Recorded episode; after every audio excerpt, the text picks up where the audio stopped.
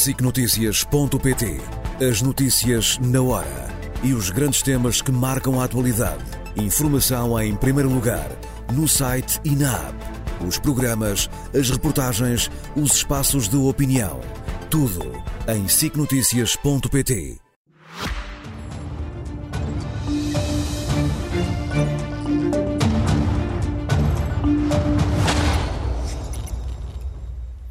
Hoje a dar destaque às medidas de apoio no crédito à habitação, sem esquecer naturalmente a moção de censura ou os desafios do Governo na elaboração do Orçamento do Estado para o próximo ano. Também vai falar da raspadinha e de como se tornou um sério problema social. Mas hoje, Luís Marques Mendes, bem-vindo Olá, claro. mais Boa uma noite. vez. Passou bem? Hoje, dia de eleições regionais Claro. na Madeira, é por aí que começa. E eh, o, que, o que lhe pergunto é se quer começar pelos vencedores ou pelos derrotados da noite. Talvez pelos derrotados. Eu acho que há dois derrotados nesta noite eleitoral, de acordo com a, a sondagem que saiu à boca das urnas e também com os resultados que já, digamos assim, se conhecem. Em primeiro lugar, o grande derrotado é o Partido Socialista. Isto não é uma derrota, isto é um tsunami, é um descalabro. Ou seja, teve 35% de votos há quatro anos e agora vai ficar com 20% Sim. ou até ligeiramente abaixo. É quase perder quase metade do eleitorado. Em quatro anos, isto é um verdadeiro tsunami. Quer dizer, de duas, uma ou, ou três hipóteses. Ou é uma falha da estratégia, ou é uma falha de liderança, ou são as duas coisas ao mesmo tempo. Mas isto é uma coisa nunca vista. Mas a nível regional, não a nível nacional. seu Não, isto é regional. Não vale a pena pensar, sejamos honestos, em tirar ilações de uma eleição regional para o plano nacional. Isto é um problema do Partido Socialista na região autónoma. Como é que se tem há quatro anos 35% e agora se baixa para se perdem 15 ou 17 pontos percentuais? Portanto, isto é um descalabro e, portanto, impõe-se que nesta noite o líder regional do Partido Socialista tenha um mínimo de decência e de responsabilidade e se demita. Porque, evidentemente, isto é de uma gravidade extrema. Quatro anos perder quase metade do eleitorado. Sim. Segundo grande derrotado é o Chega. E André Ventura em particular. E porquê? E porquê? Porque, em princípio, tudo aponta para que a coligação PSD-CDS tenha maioria absoluta. Até pode ter, eventualmente, mais um deputado do que, do que já tinha. E, portanto, André Ventura foi o líder nacional que mais se empenhou nestas eleições. Sim. Eu recordo que até em agosto, na visita do Papa, não esteve cá com o Papa Francisco, ao contrário de- dos outros líderes, que estava na Madeira a fazer campanha eleitoral. Fez uma moção de censura esta semana, toda virada justamente para tirar, tentar tirar partido na Madeira. E qual era o seu grande objetivo? Tirar a maioria absoluta ao PSD e ao CDS, para se considerar relevante. Pois bem, isto não acontece. Em princípio, pelos dados conhecidos, vai ocorrer a maioria absoluta, portanto, Ventura é irrelevante. Mas mesmo que não houvesse, uma vez que as previsões apontam para um deputado da Iniciativa Liberal, ele seria também irrelevante. Portanto, é uma derrota também do Chega. E depois, terminando com os vencedores. Os vencedores aqui, em princípio, são o PSD e o CDS. Vencer as eleições, isso é claro. Desta vez, eh, coligados. Mas, não, desta vez coligados. Mas, em princípio, os dados apontam para uma maioria absoluta. Mesmo assim, temos que aguardar. Mas apontam para uma maioria absoluta. 24 deputados ou até, ou até 25 deputados, o que seria um reforço da maioria absoluta. E isto, evidentemente, que é de facto um grande resultado para o PSD e o CDS. Sobretudo para o PSD, porque está no poder desde o início da democracia. E o poder desgasta. Quase 50 anos no poder, evidentemente que isto desgasta. E ao fim de quase 50 anos, ainda continuar a ganhar eleições com esta dimensão, ainda com a colaboração também do CDS, é evidentemente obra. E porquê é que eu acho que isto acontece? Sobretudo por o grande vencedor da noite, que é Miguel Albuquerque. A sua governação. Eu acho que o grande, o grande, a grande prova são os resultados da governação. O governo de Miguel Albuquerque esteve bem durante a pandemia, esteve melhor ainda no pós-pandemia, tem bons resultados do ponto de vista económico e do ponto de vista social, e obviamente quando se tem resultados, normalmente ganham-se eleições. E houve aqui também uma dramatização, dizendo que se não conquistasse a maioria absoluta, que se demitiria. Mas eu, eu, eu, eu, aprecio esses gestos de clareza. Eu sou a favor da clareza e, portanto, ele deu, deixou as coisas claras, porque, além do mais, se ele governou com uma maioria absoluta e agora deixasse de ter maioria absoluta, obviamente que ele ficava numa situação eh, de desequilíbrio e ficava, eh, obviamente, em perda de credibilidade. Uhum. Portanto, ficava debilitado ficava fragilidade. E, portanto, pôs a questão com toda a clareza ao eleitorado. Não é numa perspectiva de fazer chantagem, mas é numa perspectiva da clareza. Portanto, eu acho que governação, boa governação por um lado, uma estratégia correta por outro lado, e granjearam este resultado que sublinho. Depois de 50 anos de democracia, ganhar todas as eleições na Madeira é uma coisa fora do nunca, Nunca vista uh, em, em, em, nenhum, em, pelo menos em Portugal. Nunca aconteceu. Nunca, nunca aconteceu. Bom, falou e da... Também, e também... E Vamos também... fechar. Não, já agora fechar, porque há também um vencedor que é Luís Montenegro. Porquê? Luís Montenegro tinha os holofotes todos sobre ele, nesta perspectiva. Se não houver uma maioria absoluta, o PSD vai, porventura, precisar do Chega, regressa ao pesadelo do Chega, o drama do Chega, as ambiguidades em função do Chega. E, portanto, diz-se Luís Montenegro é um derrotado. Hum. Ora, como em princípio tudo aponta para a maioria absoluta, ele já não é um derrotado, é um vencedor. Ou seja, Portanto, só no caso mesma... do PSD é que poderia ser feita uma leitura com... nacional, então, no seu entender. Não é uma leitura, não, não, é uma leitura nacional, é relativamente ao líder do partido, porque se não houvesse maioria absoluta, você e toda a gente estaria aqui a dizer Montenegro sai derrotado. E é verdade. Ele também, como não também sai, se como não sai derrotado, como não sai derrotado, sai vencedor. Obviamente há o grande vencedor Miguel Albuquerque e há o vencedor, digamos assim, político no âmbito nacional, que é o líder do partido. Ora bem, avancemos, eh, porque falou há pouco precisamente da moção do, do Chega. Sim. Esta semana nós eh, pudemos acompanhar os trabalhos no Parlamento, uma moção de censura eh, que, na sua opinião, fica de alguma forma para memória futura, Sim. mas não seja por expor uma direita dividida? Sim, claro. Quer dizer, aquilo foi, para, todas as oposições, foi um desastre. Portanto, aquela moção de censura não teve grande história, foi tudo um pouco uh, de acordo com aquilo que tínhamos previsto, ou que eu tinha previsto aqui há uma semana. Primeiro, foi uma moção de censura na prática contra o PSD e não tanto contra o Governo. O objetivo de Ventura era, de facto, fragilizar o PSD, embaraçar o PSD, entalar o PSD e não tanto o Governo. E foi o que, o que aconteceu. Depois perderam as oposições todas, porque foi uma imagem de, de divisão enorme.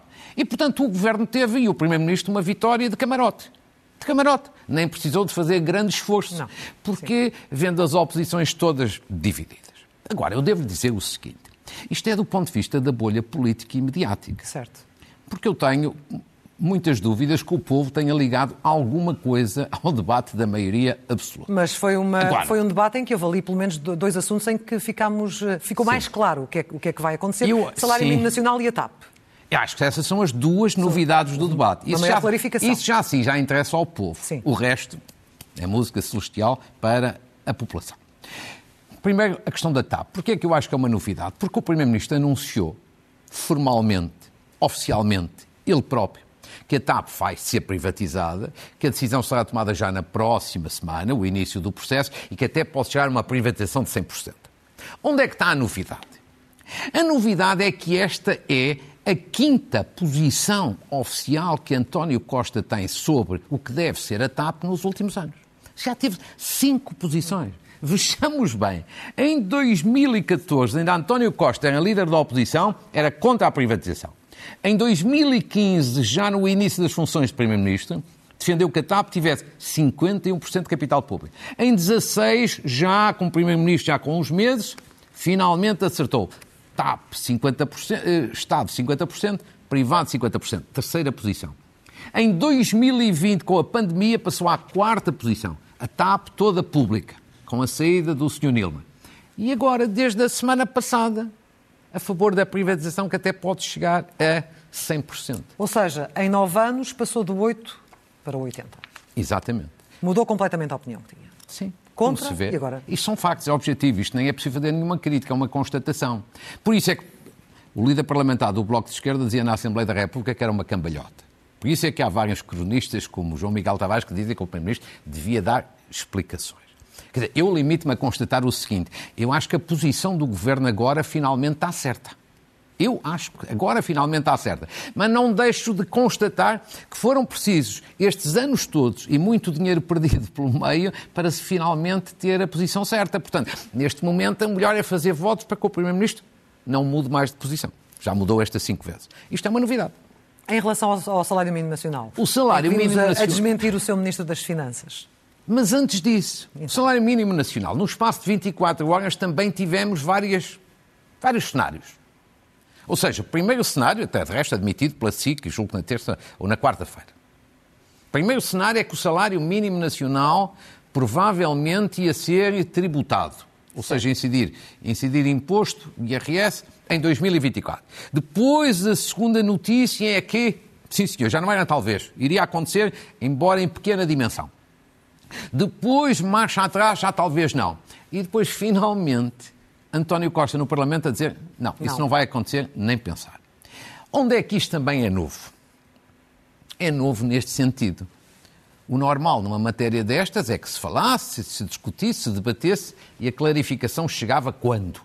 Quando fosse apresentado o Orçamento de Estado, não é? Se é uma matéria do Orçamento de Estado, debate, discute-se e depois clarifica-se. É assim, ou não é assim? É para a esquerda, para a direita, para o centro, no dia 10 de outubro. Não. António Costa resolveu tudo, colocar logo tudo em pratos limpos, desautorizando e desmentindo mesmo o seu Delfim, o Ministro das Finanças, Fernando Medina. E porquê?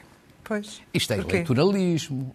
Porque António Costa está neste momento focado numa única questão, as eleições europeias do próximo ano. Então, mas eles não conversam? Eles não falam? Bom, isso é, outra, isso é outra questão. O governo tem um problema não de. Tem uma estratégia conjunta? Não, tem uma estratégia conjunta, mas também tem vários problemas de descoordenação, não é? O Primeiro-Ministro passa imenso tempo no estrangeiro. Passa imenso tempo no estrangeiro, não estou a dizer que, que anda a passear, mas que passa, é objetivo. E a coordenação no governo hum, tem dias, ali vários números dois. Em qualquer circunstância, o que conta do ponto de vista da novidade é isto. O Primeiro-Ministro percebia que uma, uma decisão destas era um suicídio político. Ele não está aqui para ter mais desgaste. Ele está aqui para ganhar as eleições europeias. Até porque, se quiser, eventualmente, para um cargo europeu, precisa dar-lhe jeito de ganhar as eleições europeias. Significa o quê? Lição a tirar à oposição que se cuide. Porque, evidentemente, eu não sei se o eleitoralismo algumas vezes desapareceu, mas está pelo menos de volta.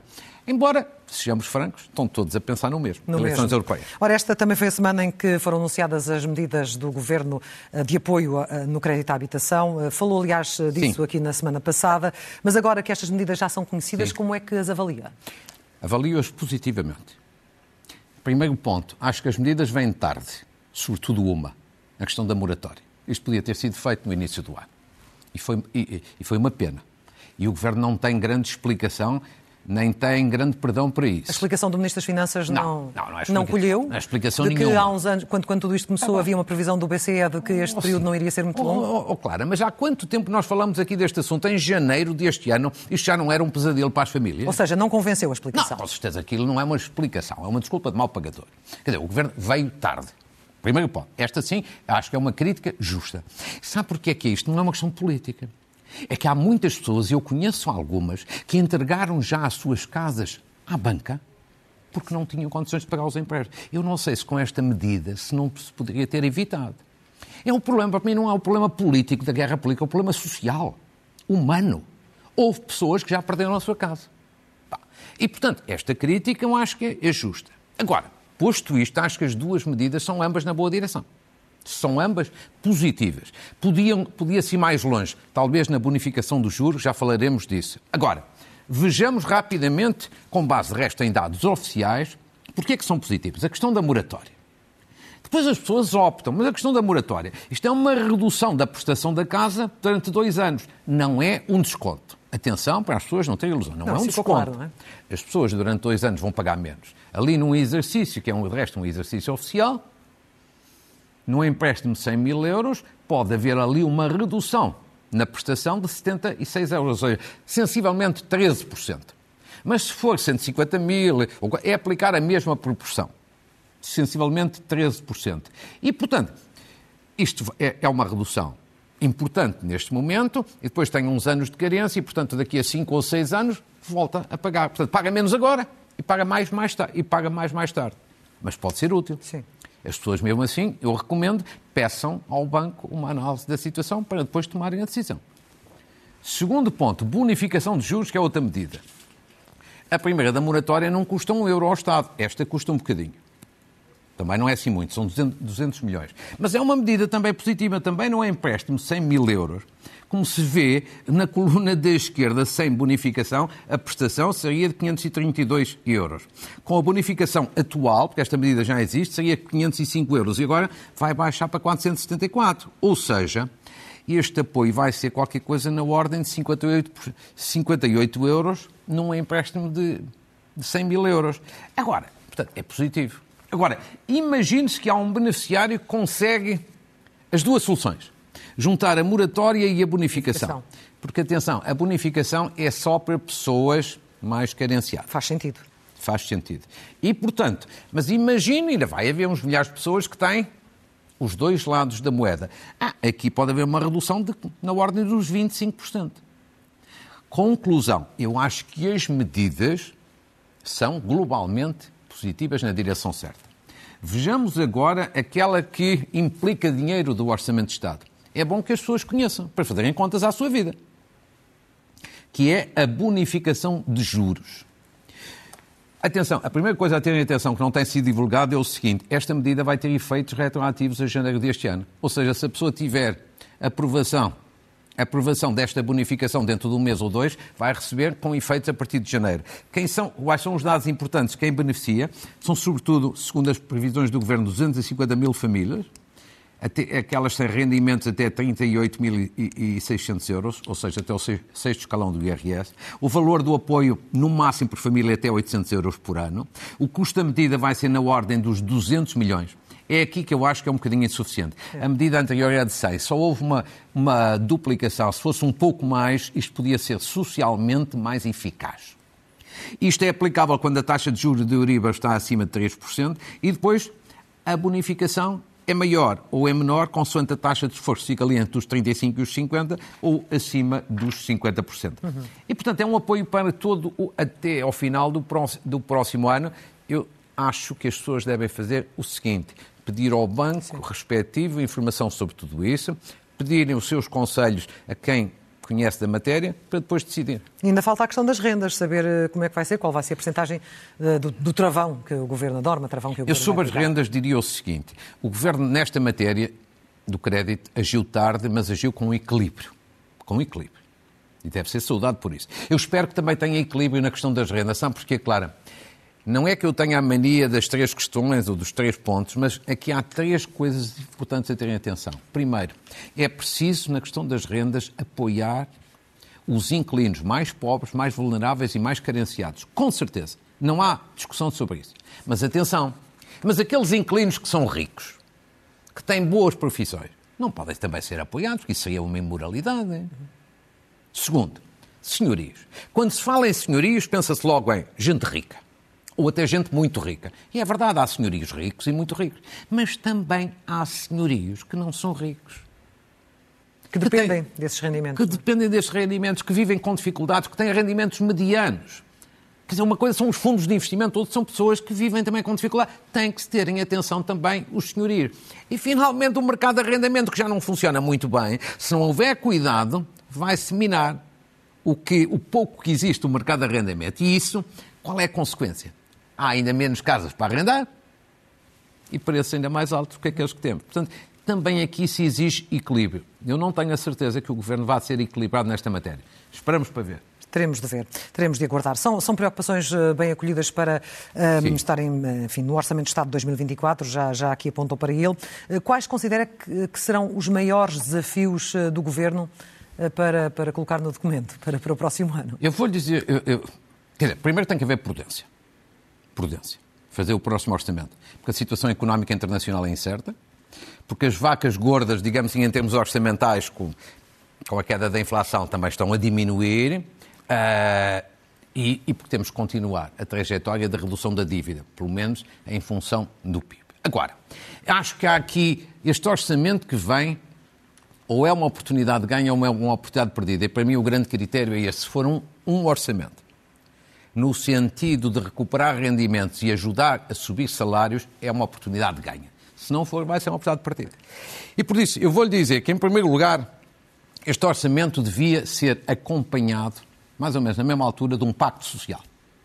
Um pacto entre entidades patronais, entidades sindicais, é, e o governo.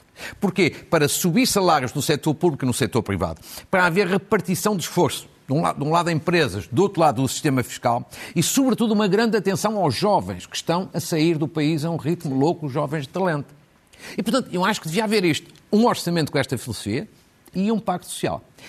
E a este respeito, eu gostava aqui de fazer a referência a um documento que a CIP, a Confederação Empresarial Portuguesa, digamos assim, divulgou esta semana, e que vai ser discutido amanhã e nos dias seguintes com os parceiros sociais, e que é de uma importância capital. Porquê? Porque são propostas inovadoras que a SIC não costuma apresentar, são propostas muito ousadas e ambiciosas e que devem ser bem discutidas. Repare, primeiro grande objetivo deste documento da CIP, 20% de aumento da massa salarial em 20, 2024 e 2025. É ambicioso e é positivo e é possível. Medida altamente inovadora, 15º mês de salário em todas as empresas, com o Estado também a ajudar com a isenção fiscal e contributiva. Claro que uns concordam, outros discordam, há argumentos num sentido e noutro, mas é aqui, de facto, uma grande disponibilidade. Eu nunca vi os empresários a terem este espírito de abertura. E devia-se aproveitar este espírito de abertura para negociar a sério. Terceiro, uma medida temporária, excepcional, redução temporária da TSU, só em dois anos. De 14,75%. Mas é uma redução toda a favor dos trabalhadores. E não dos patrões. E não dos patrões. Uma parte para salário e outra parte para planos de reforma. Importante. IRS jovem, isenção de IRS nos primeiros 100 mil euros. É uma medida que até podem dizer é capaz até de ser demasiado ousada, mas nós temos que fixar os nossos jovens talentos que estão a fugir. E, finalmente, distribuição de dividendos, lucros das empresas aos trabalhadores. É a quinta medida que, que selecionei.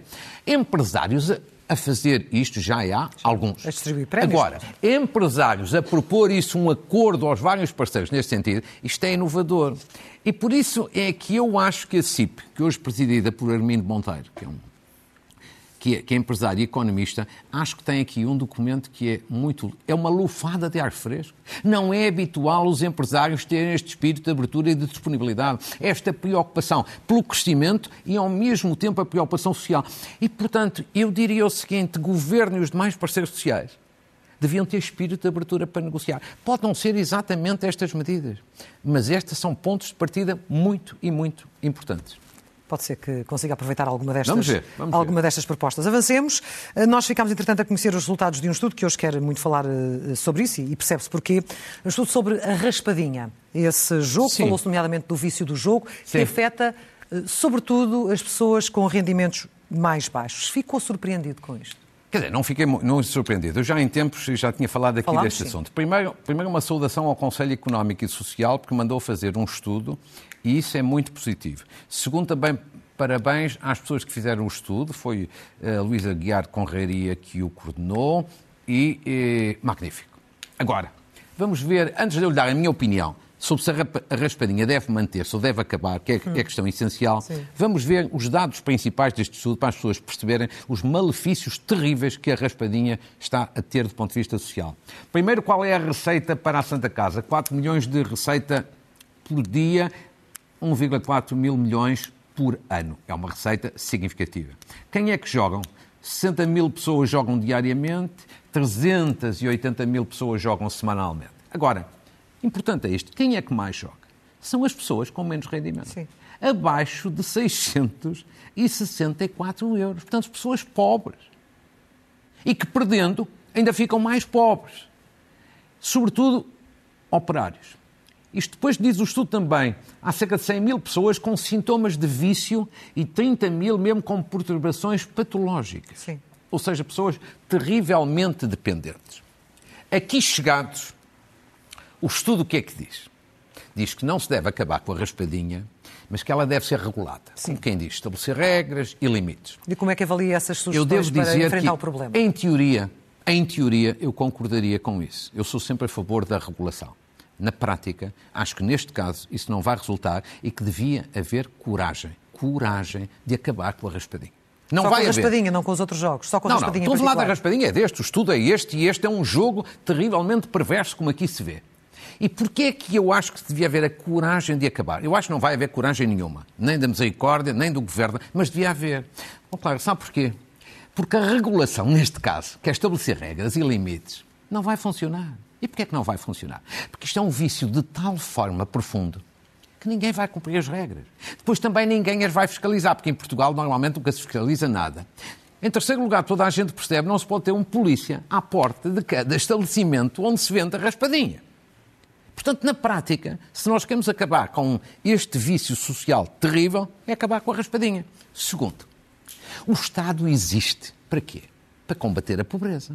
Não é para incentivar a pobreza.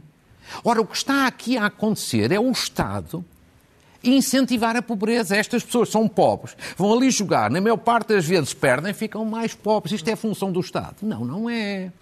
Terceiro lugar, a misericórdia de Lisboa está a dar com uma mão aquilo que tira com a outra. Está a ajudar os mais desfavorecidos e depois está a tirar dinheiro através da raspadinha aos mais desfavorecidos.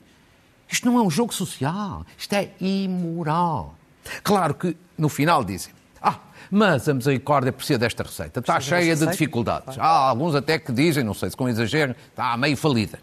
Pois é, mas isso nós tem culpa, se foi mal gerida, maus investimentos. Agora, a questão social é esta. A misericórdia não pode querer resolver os seus problemas financeiros à custa de um jogo que leva as pessoas cada vez mais para a pobreza. E, portanto, eu acho que a solução era ter a coragem de acabar. Evidentemente que há pessoas que dizem, ah, mas tem um risco.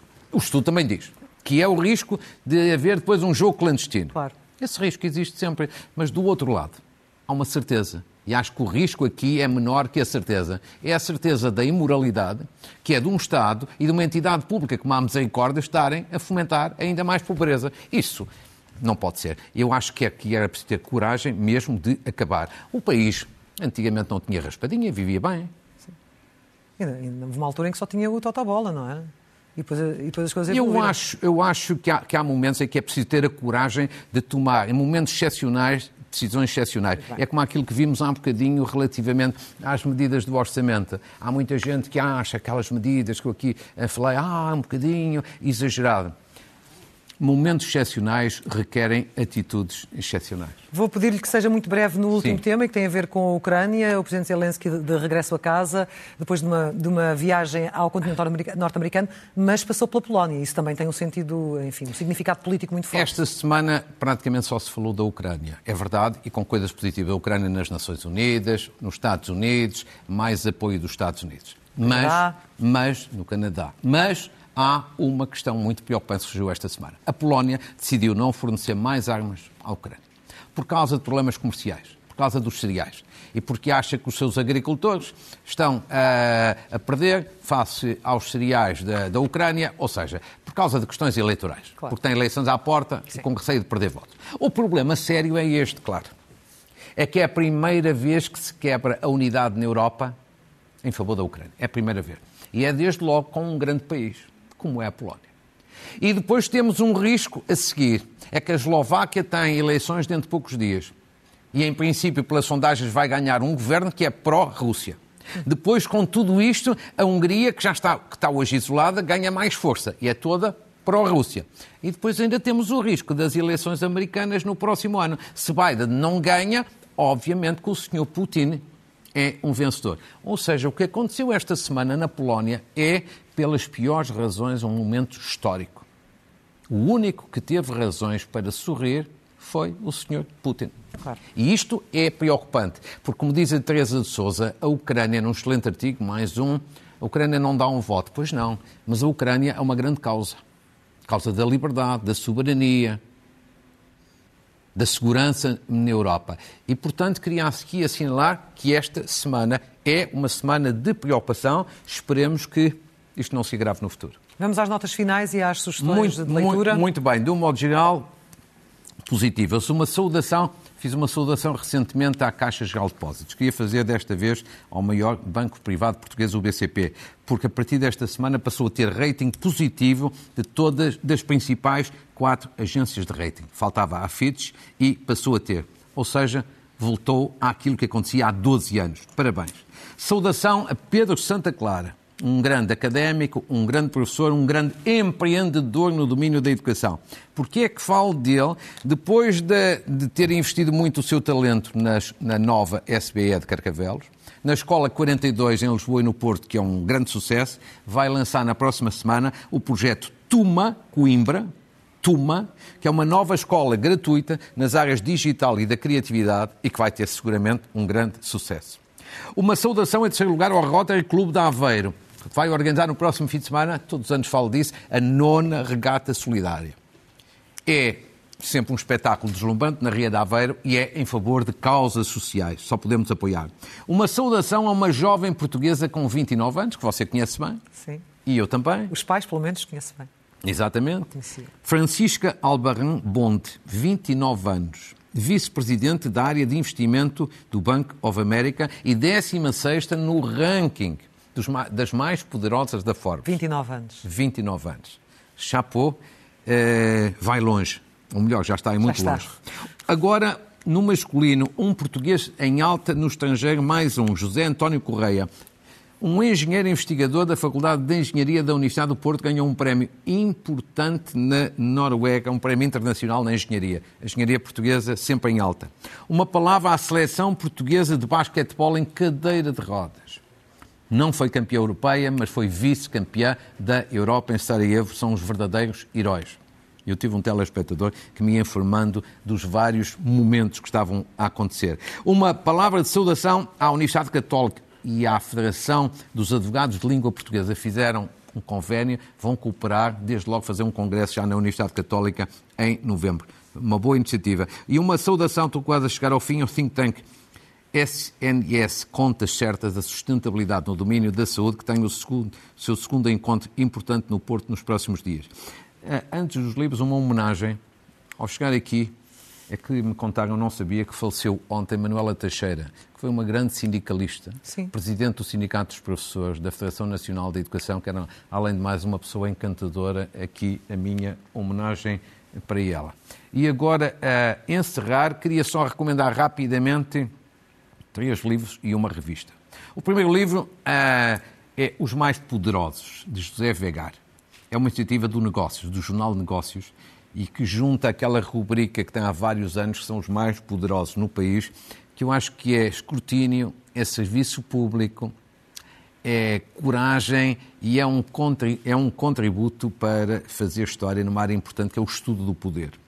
Depois, uma iniciativa interessante, Gaba e Mercedes, homenagem a Gabriel Garcia Marques, um dos grandes Gabo, sim. Sim, Gabo e Mercedes, portanto, Gabriel, Garcia Marques e Mercedes. Qual é a novidade? É que este livro é da autoria de um dos seus filhos. Sim. Acho muito interessante. Depois um livro infantil que está a dar grande polémica. Eh, mas grande polémica não é pelo seu conteúdo, porque eu já tive a ocasião hum, de ver e é um livro muito interessante. No meu bairro, de eh, Lúcia Vicente. Porquê? Porque foi apresentado na sexta-feira e um conjunto de energúmenos entraram por lá dentro para boicotar aquela cerimónia. Uh, só valoriza o livre, mas devo dizer que esta gente tem que aprender que vivemos em democracia, tem que haver tolerância uh, e direito à diferença, e por isso mesmo ia deixar para a próxima semana, mas recomendava já hoje uh, este livro. Pelo menos eu vou, eu vou entregá-lo aos meus, aos meus netos. netos. E a terminar, uma homenagem ao Supremo Tribunal de Justiça, e por isso trouxe aqui a revista do, do Supremo Tribunal de Justiça, porque foi comemorado esta semana os 190 anos do Supremo Tribunal de Justiça, na pessoa do Conselheiro Henrique Araújo. A minha saudação, porque é uma grande instituição. E a revista é comemorativa desta data. Muito bem. Clara, despeço-me com todo o gosto, como sempre. Não voltamos a encontrar-nos no próximo domingo? Pois não. Tenho um trabalho Exatamente, é verdade. Mas, uh, Globos de Ouro, uh, a apresentar sim. os Globos de Ouro. Sim. E eu vou fazer o comentário. Com a Patrícia Carvalho, sim, de lá, de lá em direto do, do, Coliseu, Coliseu também, portanto desejo que corra tudo bem e que traga de Exatamente. facto temas que, como Claro. sempre, interessam muito a todos aqueles que nos veem. Muito obrigada, Luís Marcos Mendes. Muito bem. Voltamos a encontrar-nos daqui a 15 dias. Muito gosto. Tá. Até lá. Obrigado.